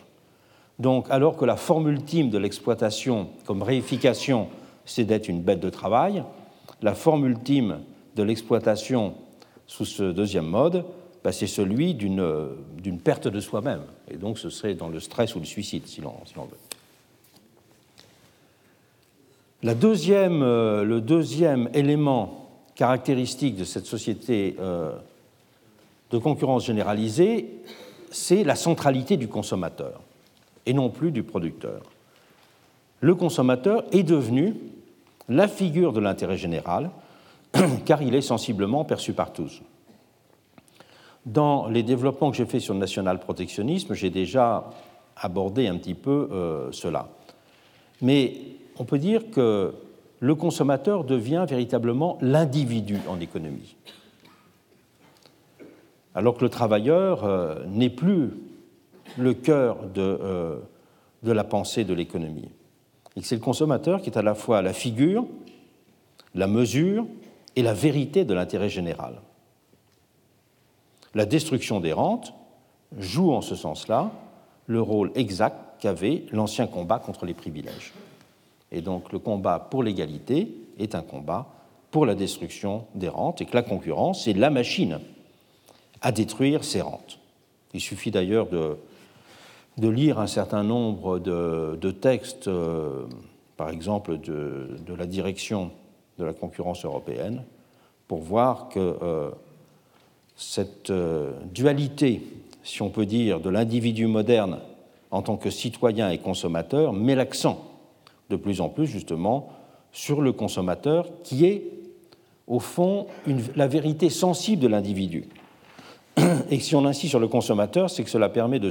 Il a le citoyen qui est toujours interrogatif ou qui est toujours désenchanté, alors que le consommateur perçoit, lui, toujours, effectivement, euh, le côté euh, substantiel, sensible et immédiat des choses. Lorsque euh, le jeu de la concurrence fait que l'abonnement à je ne sais quelle chose d'Internet va diminuer de 5 euros, la forme concurrence a un effet direct à ses yeux. Troisième modalité, c'est bien sûr euh, celle de la concurrence comme forme sociale générale. Et la concurrence comme forme sociale générale, c'est-à-dire la concurrence comme euh, vérité du rapport d'égalité. Et donc, la question va être de définir la bonne concurrence, ou de mettre, je dirais, la justice sociale va être de définir et de mettre en place les formes les plus justes de la concurrence, ou considérées comme les plus justes de la concurrence. Donc on voit bien dans ce modèle de la concurrence généralisée, on va avoir euh, exactement comme au XVIIIe siècle, mais sous une modalité nouvelle, une tentative de redéfinir les institutions qui sont constructrices du lien social. C'est donc une pensée de l'institution du social. Une pensée de l'institution du social qui redéfinit exactement comme avait voulu se penser euh, le marché au XVIIIe siècle, mais dans des, conditions, euh, dans des conditions différentes, parce que ce n'est pas simplement au contrat que l'on s'oppose, mais que la question, c'est de s'opposer justement aux théories jugées périmées de la justice. Et effectivement, euh, toute l'analyse que l'on pourrait faire sur euh, euh, ce qu'il faudrait plus justement appeler, me semble-t-il, justement, la société de concurrence généralisée que le néolibéralisme, expression qui est peut-être un peu trop vague, renverrait exactement à ce processus. Indépendamment des critiques et des jugements que l'on peut porter sur chacun des trois points que je viens de mentionner, une anthropologie du risque et de l'autonomie comme norme, euh, une forme, euh, la concurrence comme forme sociale et le rôle euh, moteur donné aux consommateurs, indépendamment des critiques, et on voit immédiatement celles que l'on peut faire à cette société de concurrence généralisée, il faut signaler trois obstacles internes à cette théorie, indépendamment des critiques, si je puis dire, externes que l'on peut en faire c'est que euh, dans la répartition des revenus auxquels elle procède, elle n'apporte pas d'explication et de justification aux modalités de constitution des écarts de revenus les plus élevés. Et notamment ceux qui concernent les euh, rémunérations les plus élevées dans l'entreprise, ce qu'on appelle en économie les winner-take-all markets et les activités d'arbitrage. Ces trois, euh, ces trois, je dirais, nœuds de la construction de l'inégalité contemporaine n'ont pas de réponse dans les théories de la concurrence. Ils n'ont pas de réponse dans les théories de la concurrence et euh, on peut les expliquer de bien des façons il y a toute une littérature qui s'est développée récemment sur euh, l'analyse de la montée en puissance des euh, rémunérations les plus élevées euh, des présidents de société, puisque on a calculé qu'au milieu des années 70, c'est une statistique qui été faite sur les 200 CEOs de Fortune, que euh, les 200 CEO américains, les présidents les mieux payés aux États-Unis, gagnaient en moyenne 35 fois le salaire de l'ouvrier de production moyen américain en 1974, et dès 1990, c'était 160 fois. Alors, les théories, euh, et ça, il n'y a pas de réponse, je dirais, il n'y a pas de théorie de marché qui réponde à cela, puisque toutes les théories récentes qu'il y, a, énormément de littérature récente sur ce, euh, sur ce thème-là. Et il y a euh, notamment, euh, je vous signale, un, un document du CEPREMAP qui vient de paraître aux éditions de la rue d'Ulm sur cette, sur cette question-là, qui fait bien le tour de toute la, la littérature sur ces, ces, salaires. Et pour simplifier, il y a une explication qui est justement d'ordre sociologique. Une explication d'ordre sociologique qui montre euh, comment ce sont des formes de coalition sociale entre les comités des conseils d'administration et les directions d'entreprise qui ont permis euh, l'envolée euh, de, ces, de ces rémunérations. Et qui montre d'un autre côté qu'il n'y a pas de lien entre, entre guillemets, entre la compétence directe et ses rémunérations dans la mesure où elles sont euh, beaucoup plus euh, dépendantes des variables objectives de l'entreprise euh, elle-même. Donc je vous renvoie à ce, livre de Palomino, Comment faut-il payer les patrons, qui fait le point sur toute la littérature économique et sociologique sur le sujet. Le premier à avoir traité cette question-là dans un livre classique, c'est un ancien président de Harvard, c'est Derek Bock, un livre qui s'appelait The Cost of Talent How Executives and Professionals Are Paid and How It Affects America. C'est un livre qui était un des premiers sur le sujet en 1993 et qui avait euh, lancé toute la discussion sur le, sur le sujet. Donc c'est la première limitation, si je puis dire, aux théories, euh, de, euh, aux théories de marché et qui permettent d'envisager, je dirais, presque des salaires infinis. Les salaires infinis, ils s'approchent de ce qu'on appelle les winner take all markets. Les winner take all markets veut dire que c'est le gagnant qui prend tout. Le gagnant qui prend tout, euh, il y a énormément de littérature sur ces effets euh, de marché et qui s'explique qui s'explique par euh, deux choses, pour simplifier la théorie économique sur le sujet. La théorie économique explique que c'est le développement d'un certain nombre de moyens d'accès au public qui peuvent faire qu'un certain nombre d'acteurs culturels ou sportifs notamment empochent pratiquement la totalité des revenus d'un secteur. Euh, si euh, euh, votre CD peut se, se, vendre dans le monde entier, vous pouvez à la limite assécher à une seule personne le marché. Et de fait, dans le marché sportif et dans le marché euh, artistique, on a des exemples qui sont. Il y a énormément de littérature et, notamment, euh, je pense que euh, pourra nous en parler, qui expliquent ces effets-là. Et qui font qu'entre le premier des footballeurs et le dixième footballeur, il peut y avoir un, un écart de rémunération qui aille de 1 à 100. Et euh, ces winner-take-all markets, d'ailleurs, ont aussi une théorie correspondante du point de vue euh, des produits d'exception. Puisque vous le savez, en, en, 10 ans, par exemple, l'écart entre un premier cru de Bordeaux et un deuxième cru de Bordeaux est passé de 1 à 2 à 1 à 20. Et récemment, les Chinois se sont entichés euh, du Lafitte Rothschild, et donc le Lafitte Rothschild vaut, lui, 10 fois plus cher que les, autres. Donc ça, c'est tout ce qu'on appelle des, marchés, justement, qui s'apparentent à cette figure du winner-take-all markets. Et on a un troisième phénomène qui n'est pas expliqué par la théorie de la concurrence, c'est la, captation des profits dans les activités d'arbitrage. Il y a toute une littérature économique qui est parue récemment sur euh, euh, les bénéfices des hedge funds.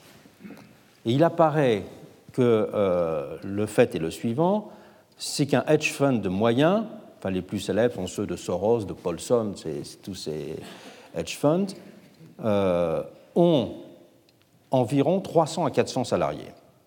Et qu'avec 300 à 400 salariés, ils font des profits supérieurs aux sociétés les plus profitables, qui ont 30 000 salariés, comme euh, Apple, par exemple. Bon. Et que euh, l'an dernier, M. Paulson lui-même a gagné personnellement 5 milliards de dollars.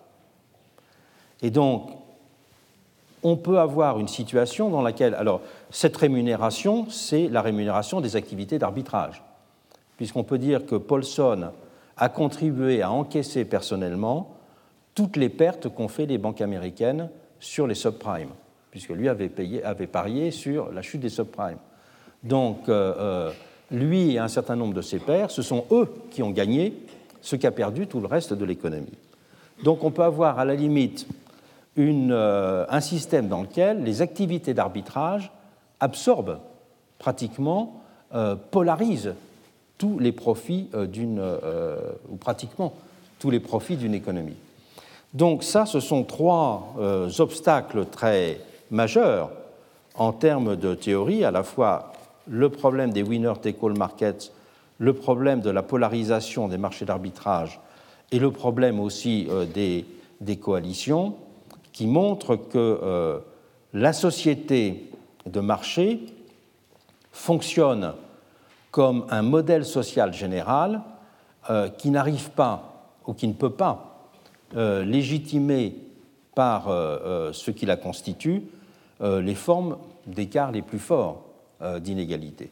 D'où le fait qu'il y a dans nos sociétés contemporaines une scission extrêmement forte entre ce qui peut apparaître parfois comme un consentement euh, à la société généralisée de marché dans une critique de ces, euh, trois formes que je viens euh, de mentionner.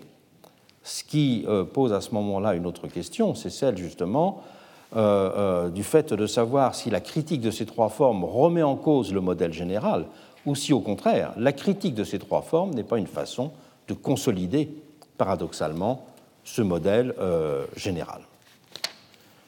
La deuxième figure de, euh, est donc celle de l'égalité radicale des chances, à côté de la société généralisée de, euh, marché. Je rappelle d'abord un certain nombre de choses élémentaires, mais qu'il faut avoir euh, en, vue quand on parle d'égalité des chances. C'est qu'à grosso modo, toutes les théories de l'égalité des chances reposent sur deux, se lient sur deux axes il y a un axe qui consiste à déterminer quels sont les éléments à égaliser et un axe qui consiste à déterminer quelles sont les formes d'inégalité principales à supprimer. Alors, si vous prenez l'axe des éléments à égaliser, ben, vous avez toute la liste euh, des théories économiques qui ont proposé des différentes définitions des biens à égaliser. Bon, ben, Rawls euh, euh, parlait des biens primaires, Sen parlera des capacités, Dworkin parlera des ressources, euh, Gerald Cohen parlera des conditions d'accès. Euh, ou bien, et c'est lié à ces biens-là, il y aura euh, toutes les théories sur les variables de temporalité. Est-ce que ce sont les biens à égaliser sont des biens à égaliser dans des situations initiales ou est-ce que c'est biens à égaliser en permanence? Avec évidemment toutes les formes de redistribution que ça implique. Quant aux approches négatives des théories euh, de l'égalité des chances, eh soit on considère des discriminations, c'est-à-dire euh, l'égalité, qu'on peut dire formelle des chances. À ce moment-là, c'est l'égalité républicaine, hein, tout simplement l'égalité légale. Mais on a distingué ensuite deux, deux, catégories principales à partir du langage de Rawls lui-même, ce qu'on appelait euh, l'equality of fair opportunity, dont ce qu'on pourrait traduire, c'est la juste égalité euh, des, chances, cette juste euh, égalité euh, des chances qui repose sur, chez Rawls, l'idée que la redistribution des, assets, c'est-à-dire la redistribution des, des, ressources, devrait aboutir à ce qu'il appelle une démocratie de propriétaires, c'est-à-dire où tout le monde soit propriétaire en quelque sorte des mêmes, des mêmes, des mêmes éléments. Enfin, Rawls, d'ailleurs, sa conception va assez loin parce qu'il va jusqu'à dire que les, les talents euh, constituent des sources euh, non acceptables d'inégalité. Et donc, on peut, dans, dans, les, dans, ce qui est propriétaire de l'individu, il faut euh, compenser sous la forme du handicap ou remplacer par autre chose, je dirais, les différences de talent. Et la troisième conception est de dire il faut lutter contre ce qui est une façon de, de transformer les conditions du terrain. C'est les théories qu'on appelle du level, leveling the playing field. Et celui qui était le théoricien de, cela, le premier, c'est euh, avec, euh, d'un autre côté, Gerald, Gerald Cohen.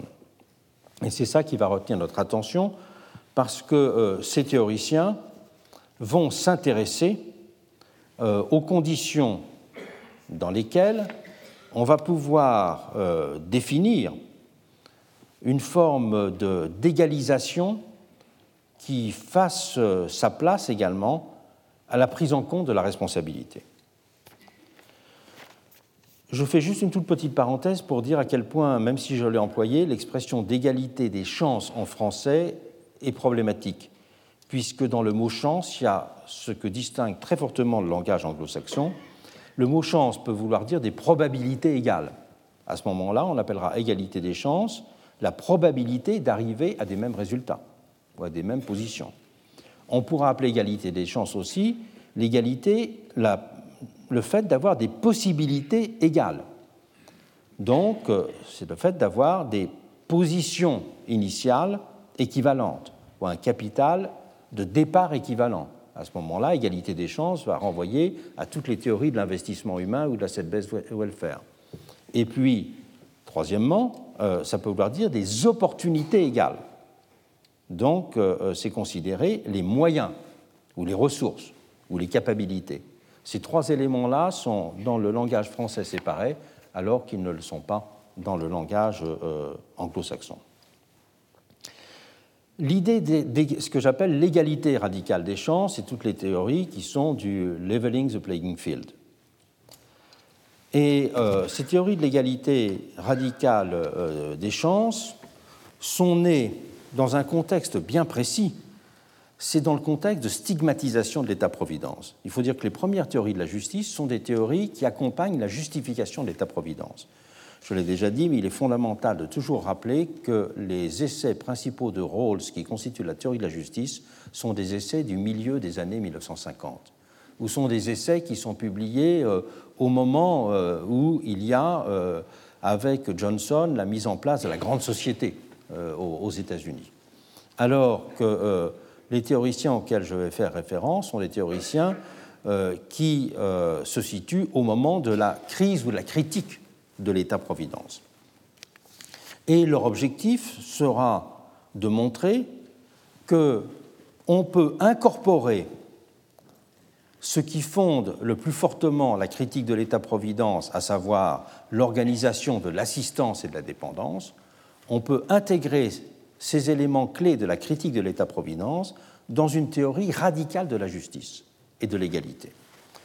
Et celui qui a donné le point de départ à cette théorie, c'est Dworkin, dans des articles de 1981, dans lequel euh, il dit qu'il faut faire la distinction entre ce qu'on peut appeler des préférences et des ressources. Et donc il faut égaliser les ressources, mais accepter la distinction des préférences dans son langage, il dit qu'il faut qu'une théorie de l'égalité soit endowment insensitive et ambition sensitive. C'est-à-dire une théorie de l'égalité doit répondre euh, ou accepter les différences qui sont liées à l'ambition, mais ne pas accepter les différences qui sont liées au talent ou au capital ou aux propriétés de départ des individus. Peu à peu, cette euh, distinction de Dworkin va être discuté et va être vulgarisé, si je puis dire, en appelant à distinguer les choix et les circonstances. Ce qui relève des circonstances constitue des inégalités qui sont structurellement injustes et qui doivent être toutes compensées, et ce qui relève des choix produit des inégalités qui seraient considérées comme justes. Donc on va réintégrer de cette façon-là dans une théorie égalitariste, même très radicale, puisqu'un des principaux théoriciens de cela, Gerald Cohen, est un marxiste affirmé, on va réintégrer dans une théorie de euh, l'égalité, on va, lier une théorie de l'égalité à euh, une prise en compte justement de ces éléments de responsabilité. Et la théorie de l'égalité va se euh, faire par le fait que l'on sépare radicalement ce qui est de l'ordre du choix et ce qui est de l'ordre non pas seulement des circonstances, mais du hasard. Et donc, le but d'une théorie de l'égalité va être de supprimer la part de hasard dans, euh, dans l'humanité. Supprimer la part de hasard par euh, des formes de, euh, d'égalité radicale dans le domaine des, des, ressources et que tout ce qui relève du hasard soit neutralisé. Alors, cette, cette théorie va bien sûr poser un problème de définition du hasard. Comment faire la séparation entre les choix et les circonstances? Cette théorie va aussi euh, euh, poser euh, la question d'une définition de la responsabilité. Romer, prend deux exemples. Il prend l'exemple d'un feu rouge. Il dit il est clair que si quelqu'un traverse un feu rouge, enfin un passage piéton qui est au rouge en courant et qu'il est renversé, il a mis en jeu sa responsabilité. Donc on peut dire que dans ce, dans ce cadre-là, il va y avoir clairement une définition de la responsabilité, c'est-à-dire qu'il a, c'est lui-même qui a en quelque sorte arbitré entre un comportement prudent et imprudent.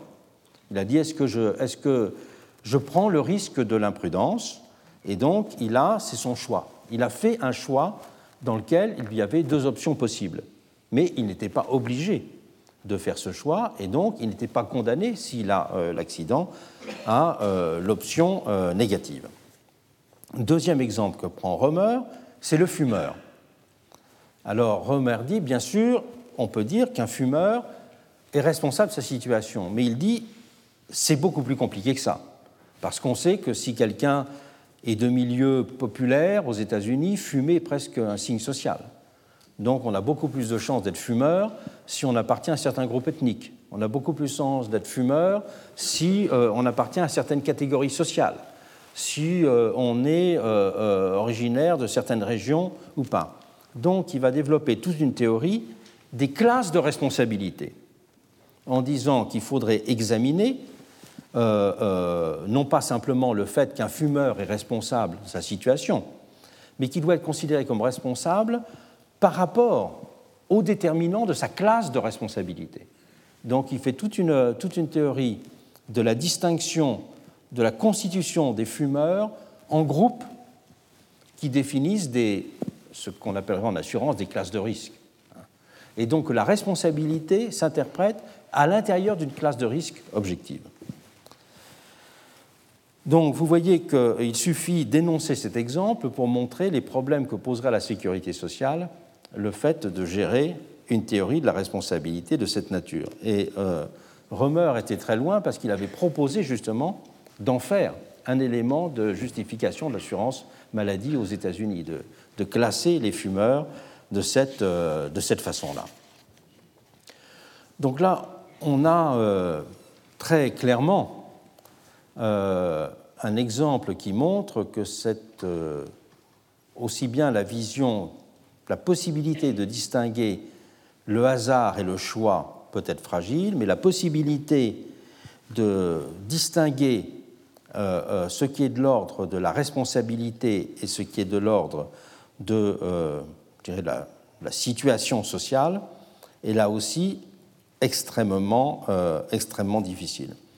Et c'est d'ailleurs cette difficulté qui avait euh, amené à définir au XIXe siècle la socialisation de la responsabilité.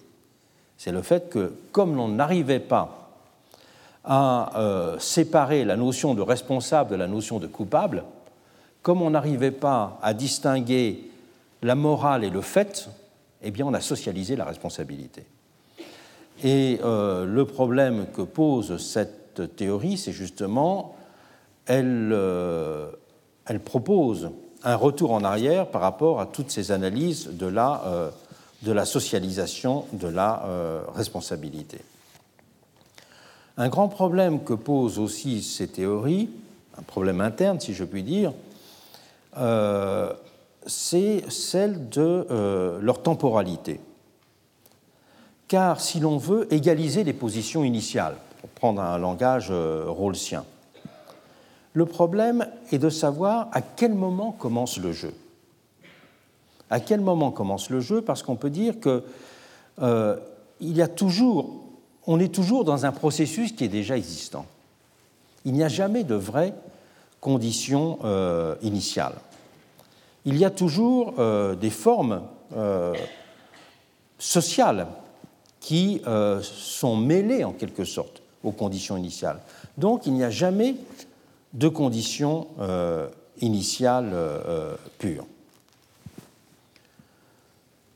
Le problème que posent, je dirais, en, termes de leur logique interne, ces, ces théories, c'est qu'elles encouragent une société de défiance. Car une société qui multiplie la volonté d'imputation de la responsabilité. Une société euh, qui multiplie euh, la discussion sur euh, la situation, est-ce qu'une situation est réellement initiale ou est-ce qu'elle n'est pas réellement initiale, est une société justement qui entraîne, qui systématise, pourrait-on dire, une éthique de la défiance sociale, puisqu'elle va poser en permanence la question de cette limite, alors que euh, euh, les théories de la socialisation de la responsabilité avaient au contraire été liées à une éthique de la confiance sociale. Donc on peut dire que euh, de ce point de vue-là, la théorie radicale de l'égalité des chances, en termes de contradiction interne, s'avère extrêmement problématique. Alors, bien sûr, il y a toujours des visions pragmatiques de l'égalité des chances. C'est ce qu'a défendu à sa façon Rawls. Le dernier livre de Rawls et de dire euh, il ne faut plus tenter de définir une théorie de l'égalité des chances, il faut avoir une pratique de l'égalité des chances et déterminer des inégalités qu'on veut supprimer. Donc ne pas discuter en général comment égaliser les chances, mais savoir s'il faut ou pas euh, développer euh, les, élèves avec peu de, les, classes avec peu d'élèves dans certains, dans certains endroits. D'avoir une vision uniquement pragmatique. Le problème est qu'une vision euh, pragmatique de l'égalité des chances peut aller tout à fait de pair avec une vision de la société de concurrence euh, euh, généralisée et est intégrable en quelque sorte dans cette vision-là. Et pour bien, le, pour bien comprendre cette limite des théories de l'égalité des chances comme théorie de l'égalité des chances, même s'il y a des pratiques de l'égalité des chances qui peuvent être développées, il faut analyser ce que représente un monde de la méritocratie radicale. Rawls avait déjà insisté sur le fait que le principe de l'égalité des chances était contradictoire avec, je le cite, une quelconque forme de famille. Et il disait, dans la théorie de la justice, la mesure dans laquelle les capacités naturelles se développent et arrivent à maturité est affectée par toutes sortes de conditions sociales d'attitude de classe. Et donc, la famille est au cœur euh, euh, euh, du, problème et qu'elle est un obstacle à l'égalité des chances. Cette question-là a été réfléchie historiquement depuis longtemps. Et il y a eu deux réponses. C'est que pour une véritable égalité des chances présuppose une société de purs individus. Et pour réaliser une société de purs individus, il y a deux techniques. Une première technique, c'est de supprimer l'héritage, et une deuxième technique, c'est d'élever les enfants hors de la famille. Élever les enfants hors de la famille, c'est toute la théorie qui a été développée pendant la Révolution française des maisons de l'égalité. Pendant la Révolution euh, française, euh, tout un ensemble de plans portant sur l'éducation. On dit que le problème de l'éducation, si on voulait vraiment que l'éducation puisse donner leur chance égale aux enfants, il fallait qu'ils soient soustraits à l'influence de leurs parents, qui était un biais énorme dans un sens et dans le nôtre. Et donc, euh, euh, il fallait une éducation commune. Une éducation commune dans laquelle c'est le rapport Le Pelletier qui a fait l'objet de grandes discussions qui, le Pelletier était assassiné euh, juste avant de présenter son plan à la Convention, donc c'est Robespierre qui l'a présenté. Mais il y a toute une théorie qui est décrite par le menu, où il faut que chaque enfant euh, ait la même nourriture, le même habillement, exactement le, même soin qui est apporté euh, à lui, et que l'on rende donc les enfants à la vie sociale à 12 ans. À l'époque, 12 ans, c'est l'âge du travail, hein, et, mais, pas, mais pas avant. Et euh, le nom qui avait été donné justement à ces écoles, qui étaient des sortes de pensionnats, c'était les maisons de l'égalité. Parce que pour produire l'égalité, il faut un, individu purement désocialisé. La deuxième théorie, euh, le deuxième moyen de produire ce pur individu de l'égalité des chances, c'est évidemment changer euh, le droit des successions et les successions elles-mêmes. Alors, au XIXe siècle, au XVIIIe siècle, le débat sur les successions est d'abord lié aux inégalités euh, de succession. Et donc, dans la Révolution française, la première question, c'est bien sûr d'assurer euh, l'égalité de succession contre le fait de pouvoir faire des, testaments. Et donc, c'est principalement dans une discussion sur ce qu'on appelle les successions ab intestat, c'est-à-dire quand il n'y a pas de testament. Euh, c'est sur ce point-là que va porter euh, la, discussion. Mais en même temps, on voit très fortement apparaître pendant la Révolution française une réflexion sur les limites euh, du montant des successions, notamment des écrits de Fauché sur le, sur le sujet. Et puis, une théorie assez ingénieuse que va développer Billaud-Varenne dans ses éléments de républicanisme, un sujet qui va être très débattu, c'est la mise en place de ce qu'il appelle une succession nationale. C'est-à-dire qu'on va présupposer que chaque famille a cinq enfants. Et on va séparer en catégories de revenus les Français. Et lorsqu'on a une catégorie de revenus jugée faible, si quelqu'un qui est riche n'a que euh, trois enfants, eh bien, on va, euh, donner, on va faire hériter euh, deux enfants pauvres. Et il y a toute une théorie ensuite, alors avec des, avec des limitations de montant qui étaient très précisément discutées, donc en fonction des classes de revenus. Et tout ce qui excéderait dans les successions de riches ce, niveau-là serait parti d'un fonds qui s'appelait le Fonds de la succession nationale. Et donc, tous les jeunes Français pourraient devenir ce qu'il appelait des héritiers nationaux. Cette idée euh, des, des, héritiers nationaux est une idée qui a été très reprise aux États-Unis par Jefferson. Jefferson a, développé euh, euh, cette idée sous la forme euh, d'une limitation des successions et sous la forme également d'une dévolution automatique de propriété à chaque citoyen à 21 ans, sous la forme de terre. il y avait de la terre disponible, enfin, voilà, sous la forme de, sous la forme de terre, avec une taxation progressive très forte du, euh, des successions. L'impôt décisif en démocratie, c'est l'impôt sur les successions. Voilà la théorie de Jefferson. Et Thomas Paine, quelques années après, en 1797, publiera un de ses essais les plus cités en économie, qui est Agrarian Justice. Et dans son essai Agrarian Justice, il fait aussi euh, euh, la théorie d'une redistribution sociale des rentes et donc d'une constitution d'un fonds social qui est distribué également à chaque citoyen à la naissance ou qui a 21 ans, une différence. Et il y a un État aux États-Unis qui a appliqué la théorie d'agrarian justice, c'est l'Alaska. Euh, il y a un fonds de la rente pétrolière en Alaska où on donne à peu près, je crois, c'est 3-4 000 euh, dollars actuellement euh, à chaque habitant d'Alaska. C'est le fonds de la rente, le fonds de la rente commune.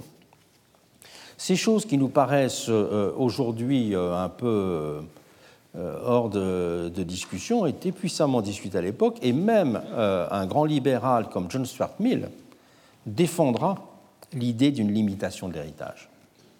John Stuart Mill, dans son, ses principes d'économie politique, dit le problème, parce qu'il y avait le grand débat en Angleterre à l'époque sur le droit d'aînesse, bien sûr, comme vous pouvez vous en douter, et dit le problème, c'est moins la discussion sur le droit d'aînesse que la discussion sur euh, ce qu'il est possible de recevoir par legs ou par héritage.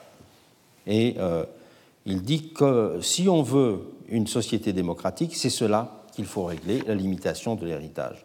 Et à l'intérieur, un peu plus tard, du socialisme européen, il y aura toute une réflexion sur euh, à la fois le droit successorial et la fiscalité de l'héritage, dont un certain nombre de propositions intéressantes.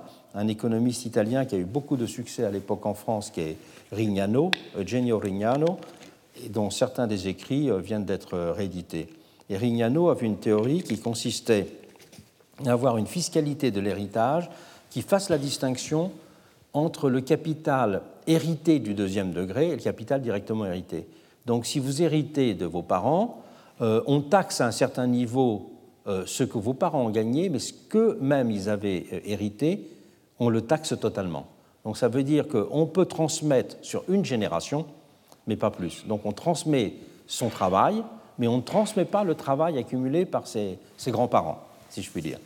Bon, il y a eu toute cette, toute cette réflexion sur l'égalité qui s'est traduite par le fait qu'on a eu des taux euh, de prélèvements, enfin, qui ont été considérés ou acceptés, des taux de prélèvements fiscaux extrêmement euh, élevés au, euh, au, 19e, au 19e siècle et encore au 20e siècle.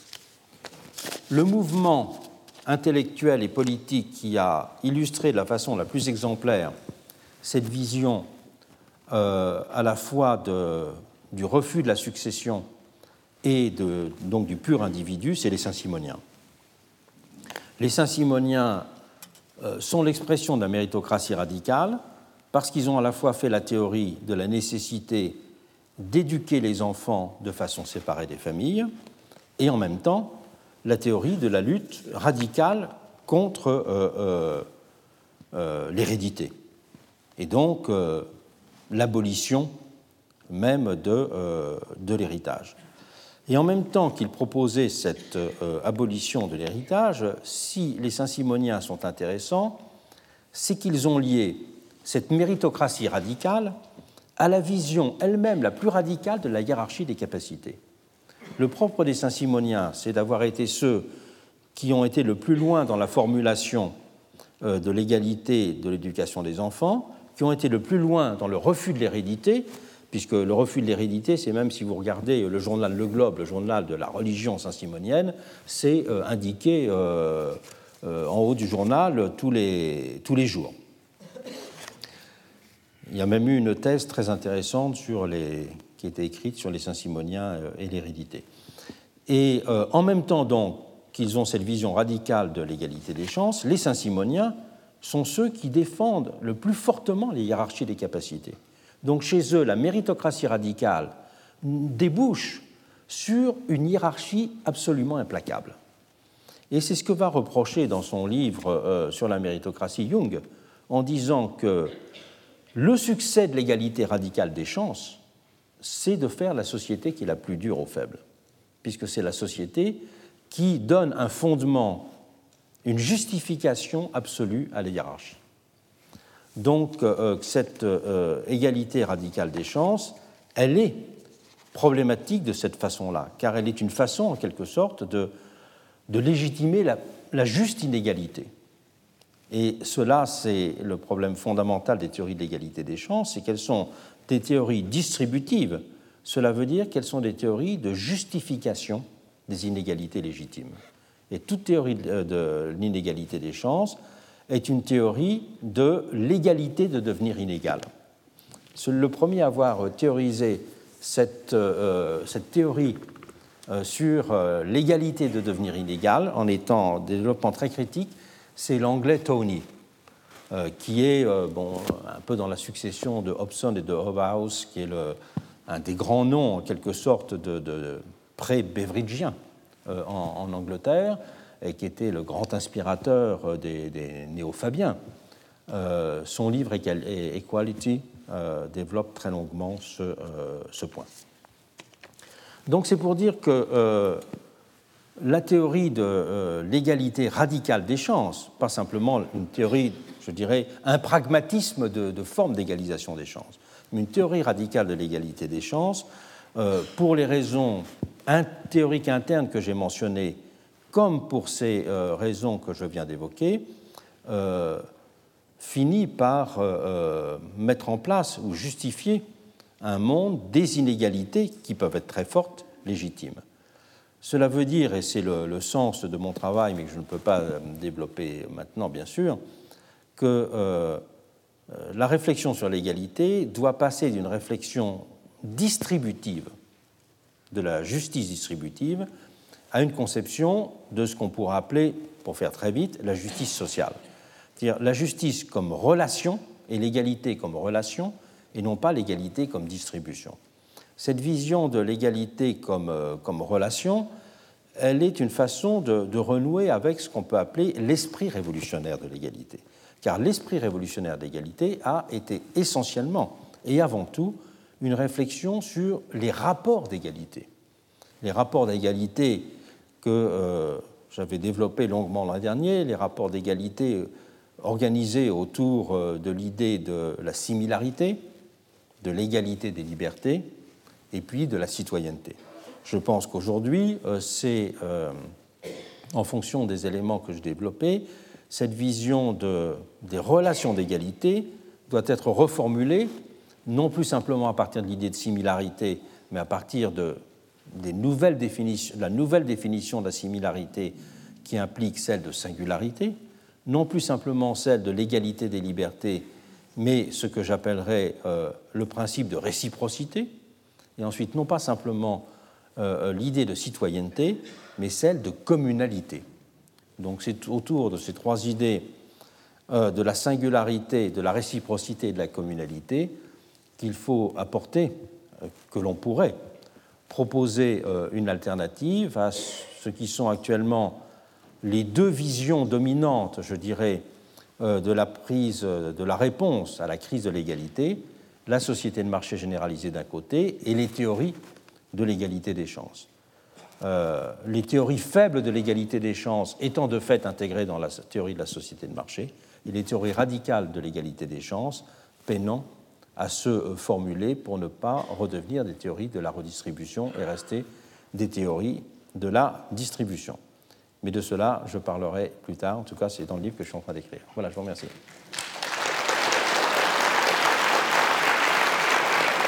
Retrouvez tous les contenus du Collège de France sur www.colège-2-france.fr.